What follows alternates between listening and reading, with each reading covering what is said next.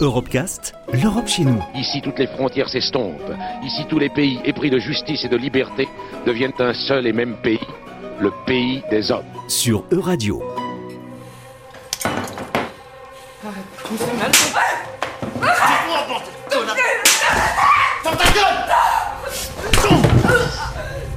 Avec 121 féminicides recensés en 2018, la France représente le total le plus élevé d'Europe derrière l'Allemagne avec 189 féminicides. Pour comprendre l'origine sociale des violences conjugales, nous avons contacté Victoria Vano, historienne du droit et juriste. Elle travaille sur le traitement judiciaire des violences conjugales du 19e siècle, une époque où les violences domestiques n'étaient pas répréhensibles parce qu'elles relevaient de la sphère privée. Pendant longtemps, la femme est considérée comme une mineure elle est dépendante de son père et quand elle est mariée, elle est dépendante de son mari. Et euh, assez rapidement, euh, on va dire, pour régler en tout cas la, la, vie en communauté, il fallait établir un chef. Et c'était à l'homme qu'on avait donné euh, ce pouvoir de maîtriser en tout cas tous les individus dans la, dans la famille, dans son couple, et qui disait maîtrise, disait usage de la force. On avait, on va dire, de tout temps, de toute éternité, considéré que ben, le mari pouvait, en tout cas, si sa femme ne, lui obéissait pas, agir violemment. on trouve un certain nombre de coutumes au XIIe siècle, notamment les coutumes de poésie qui prévoyaient le droit de batture, le jus castingandi, quand la femme euh, n'obéissait pas à son mari.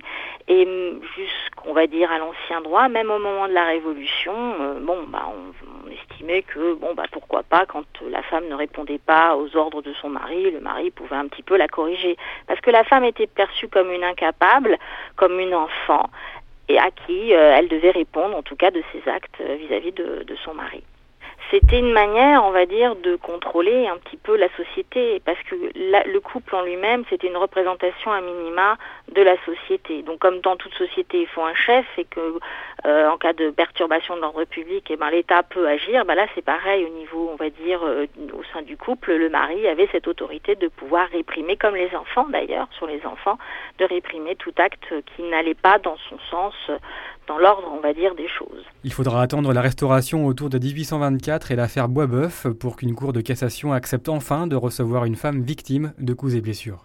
C'est déjà un arrêt, une décision importante, parce qu'en plus, on est quand même sous la Restauration, c'est le régime de Louis, euh, de X, donc c'est quand même un, régime ultra conservateur. Arrive la monarchie de juillet 1839, on permet à une femme, dans le cadre de violences sexuelles, de euh, pouvoir se revendiquer l'attentat à la pudeur. Donc déjà, on a ces pas là qui sont franchis en disant on ne peut pas tolérer ces violences-là. Euh, le pénal est pas légitime à intervenir dans ces conjugalités. Et contrairement à ce que l'on pourrait croire, certains juristes de l'époque souhaitaient déjà prendre des dispositions concernant le viol entre époux, malgré l'impossibilité de légiférer sur la question. C'est pour ça qu'ils ont par l'attentat à la pudeur, de manière détournée, essayer de reconnaître, on va dire, euh, des limites au mari qui euh, serait beaucoup trop exigeant et trop entreprenant vis-à-vis de sa femme. Et ça, c'est la, règle de 1839. Donc on est quand même dans un régime assez, on va dire, euh, dur et ultra conservateur, qui lui va dire, mais comment donc? Mais bien sûr, la justice au pied du lit. Il n'est pas question de laisser un mari comme ça euh, abuser de sa femme. Dès qu'il y avait abus de la force, Dès qu'il y avait contrainte, inadmissible pour la société, il y avait répression du pénal. Le premier pays européen à légiférer sur la question du viol domestique est la France en 1980. Il aura néanmoins fallu attendre 1990 pour que la justice s'empare réellement de la question. La plupart des pays européens suivront dans les années 2000, en particulier lors de la signature de la Convention d'Istanbul en 2011. Retrouvez l'intégralité des Europecast sur euradio.fr.